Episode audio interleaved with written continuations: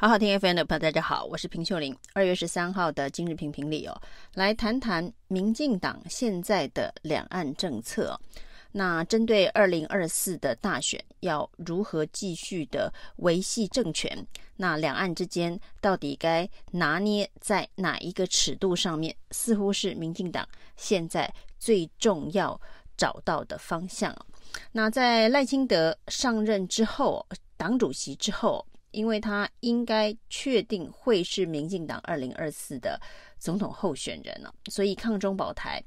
也改成了和平保台，而且强调呢，他这个务实的台独工作者会继续走蔡英文路线，而蔡英文路线呢，现在理论上是一个取得美方完全信任，但是呢，在中国大陆这里却没有办法进一步的沟通交流。和平共处的一个路线，但是呢，也不至于造成台海之间会发生战争危机这样子的一个路线呢。那这样子的一个蔡英文路线，到底有没有办法在二零二四继续帮民进党的政权延续？恐怕是现在正在思考去年九合一大选大败当中哦，跟两岸有关的因素所占的比重。到底有多高的一个测试期？所以呢，在这个去年的这个选举当中大败啊，到底抗中保台还有战争的阴影，那甚至呢，现在不断的增加对美国军事的采购，那美国的这个。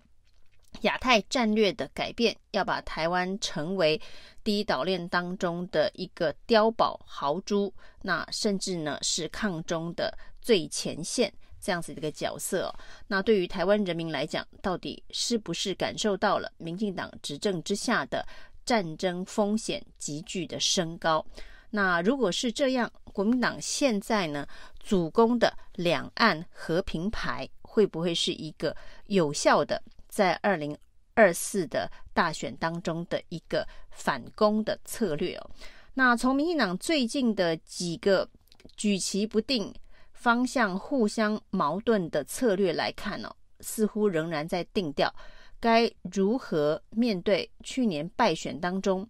两岸因素到底占多少比例，以及现在国民党主打的两岸和平牌，会在二零二四。发挥多少的战力哦？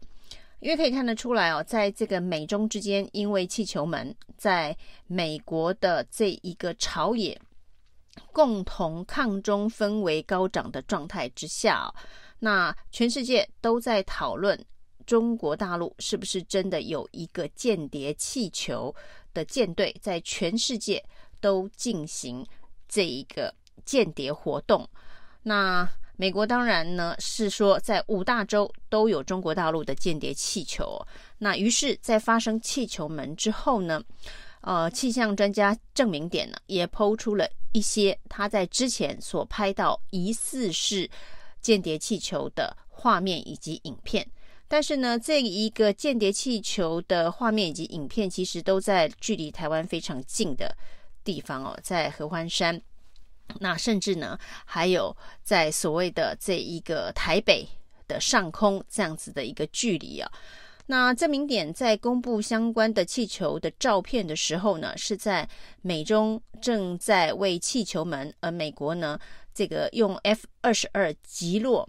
这个气球的时候，那在那个时间点呢，这一个并没有太多的官方的回应哦。结果呢，在这几天呢。突然，郑明典把自己的照片以及影片都删除了，而且呢，表示对于这件事情不会再有任何回应啊。为什么疑似出现在台湾上空的间谍气球的讯息啊，会突然的被消失啊？那而且郑明典是被封口，那中间就有人提到，是不是来自于政府、民进党的压力哦？不希望气球门的议题也在。台湾发酵，理论上呢，当美国大剌剌的宣称哦，五大洲都有中国的间谍气球的时候啊，那以民进党政府过去呢，呃，跟美国亦步亦趋的角色来看呢，也应该要跟着这一个站在呃认为中国大陆的气球的确在全世界监控，如果在全世界监控，当然不可能放过台湾。那这是一个非常合理的衍生跟推论了。那为什么证明点的气球会被消失？证明点会被封口？是不是不希望这个议题在台湾内部也发酵？那另外一个讯息呢，是这一个国民党的副主席夏立言率团。到中国大陆去访问，见了宋涛，见了王沪宁哦。那民进党一方面呢，批评夏立言这样子的一个做法哦，这是卖台啊。那在这个时间点呢，被统战。不过呢，当宋涛喊出也欢迎绿营的人士到中国大陆来访问的时候啊，那民进党发出声明说也欢迎啊。那宋涛来台湾访问哦，那夏立言去见宋涛，遭到非常严厉的批判。可是民进党却说欢迎宋涛来台湾访问。那也许呢，民进党认为啊，在这个民进党所安排的条件之下啊，呃，宋涛是不会来台湾的。所以这件事情呢，邀请没关系哦，但是宋涛是不可能成行的。但是呢，在这一个口头上。却表达了一个欢迎他来台湾的善意啊。那一方面欢迎宋涛来台湾呢，那新任的国台办主任。可是呢，在这一个吊唁星云大师的这个访问团团当中呢，因为有一些呃人是具有现职前任官员的身份呢，那包括了这一个统战部门，包括了台办部门。还有这个前宗教局局长等等相关的身份，在这个访问团当中，呃，跟这个佛教团体的访问团在一起啊，那就是三十八个人里头呢，有十二个人具有官方的身份呢。于是呢，这整个访问团最后呢都没有办法来台吊唁星云法师哦。那这一个访问团当中呢，呃，在中国大陆方面的说法是。政治力的阻挠，没有办法同意这三十八人团来台湾呢。那陆委会的说法是，这三十八人当中哦，有十二人具有官员身份呢，而且呢，过去曾经呃被一些民间团体呃。尾随抗议，那在台湾的维安方式可能会跟其他人不同，需要另外专案申请哦。那是要把三十八人团拆成十二加二十六。那对中国大陆来讲啊，这个一是时间紧迫，那二是呢，呃，他们认为这三十八人团应该是团进团出哦，于是就取消了这。所有三十八人团的这个吊唁的行程，那并且批评民进党政府做政治的阻挠，这当然是两岸交手过招的这一个不同立场啊啊！不过也测试了民进党政府对于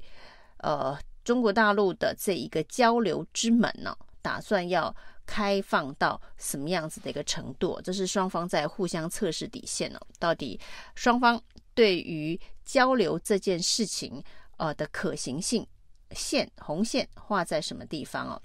那从这个证明点的这个气球到这个星云吊唁团的这中间的攻防，可以看得出来呢，民进党似乎希望在这一个口头宣传上面对中国大陆表达一些友善的讯息，但是呢，实际上面呢，呃。在进行行动的时候，所谓的呃观其行的时候呢，又发现呢，在某些地方似乎也是非常的这个强硬哦。所以，到底两岸和平牌这件事情哦，两岸和平牌、两岸战争牌，这是张两岸牌，在二零二四的总统选举之前，恐怕都还会有很多调整的空间呢。那从口头上面。一直到这一个行动面实际的交流，都会有各种不可不同可能性会发生哦。那再加上现在中美之间，因为气球门在民间的这一个对抗以及对立的状况呢，显然是比过去升高的一个情势哦。那在官方之间，就是中美官方之间的这一个政策会对抗。到哪一个程度，这恐怕也是，呃，台湾不管是民进党或是国民党，在应对二零二四总统大选当中哦，这一张不管叫做两岸和平牌，或者是呃防守型的两岸和平牌，或者是攻击型的两岸战争牌啊，那会如何的发酵跟影响？对于民进党来讲啊，这绝对是二零二四选举成败的一个关键啊。那虽然在内政上面，民进党有非常多的这个缺失可以批评，但是呢，这些边际效应的红利，在九合一大选当中呢，应该已经呃完全的发酵。那国民党也在那一次的这个选举当中获得了选举上面的胜利的成果，而在二零二四呢，只靠二二零二二九合一大选的这个相关的这个策略，恐怕是没有办法，呃，在中央执政的这个政党轮替上面获得呃比较高的胜率哦。所以两岸牌怎么出手，怎么打，绝对是二零二四一个非常重要的关键。以上今天的评评理，谢谢收听。